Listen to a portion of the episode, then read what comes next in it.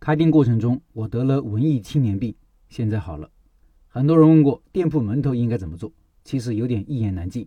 前几天看到一张图，应该是华与华的作品，我用了几种方法截下来了，分享给各位。看这张图，基本涵盖了做门头的一些要点，按照这个操作指南来做，门口的基础宣传工作基本可以到位。我把这个图片放在公众号文章里了，听音频的老板可以到开店笔记的公众号下载这些图片。我总结一下基本要点：一个店铺的门头、门脸可以通过名称、色彩、大小、工艺。高度来占据货架优势，你可以把街道看成一个大的货架，一个个店铺就是货架上的产品。如何让顾客第一时间看到你，或者多看你几眼，甚至看了就有进店的欲望？门头和门脸起了决定性的作用。怎么做呢？有以下四点：第一，要做大门头，门头字体要大，门头大给顾客的印象就是名气很大，势能就不一样，给人的冲击力也不一样。这个我深有体会。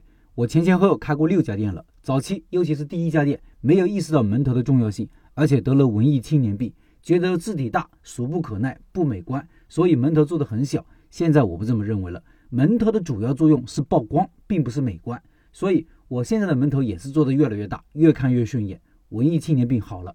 第二，门头重复着做，能做多少做多少，这个估计很多人也会喷，会觉得丑。觉得一个门头就可以看到了，为什么要浪费钱多放几个呢？原因有两个，一是势能不一样，冲击力不一样；另外一个就曝光也不一样。从这个角度看，从另外一个角度看，不同角度的人看过来都可以看得到，就是增加了曝光率。第三，颜色要鲜艳，灯光要亮，因为这样大老远就可以吸引别人的注意力。同一排商铺，如果你的灯光是最亮的，你的远处曝光率就比别人好。这一点上，我一八年以后开的店尤其注意这一点。每次做门头都会跟广告店的老板反复确认亮度，晚上去看看效果，至少比隔壁的要亮。材料上选择液体亚克力是比较亮的材质，以后大家可以使用。第四，品牌颜色的重要性要色彩统一，因为门店的识别主要是靠色彩和符号，而且色彩大于符号，形状也大于符号。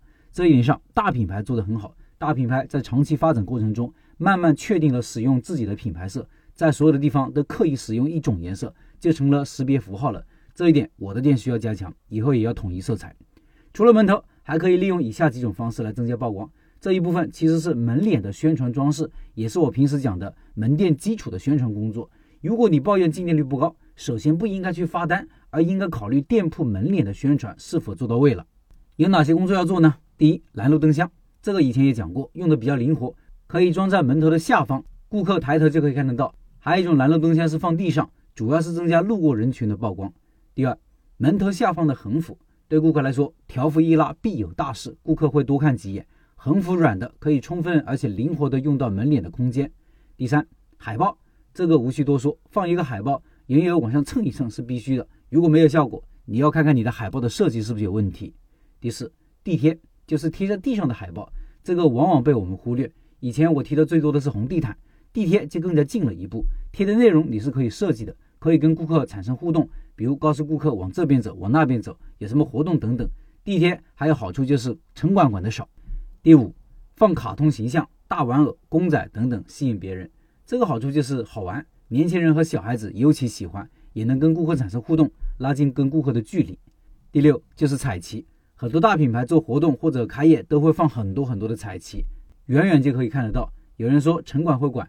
那你可以找人拿着旗子，所谓摇旗呐喊，城管不管。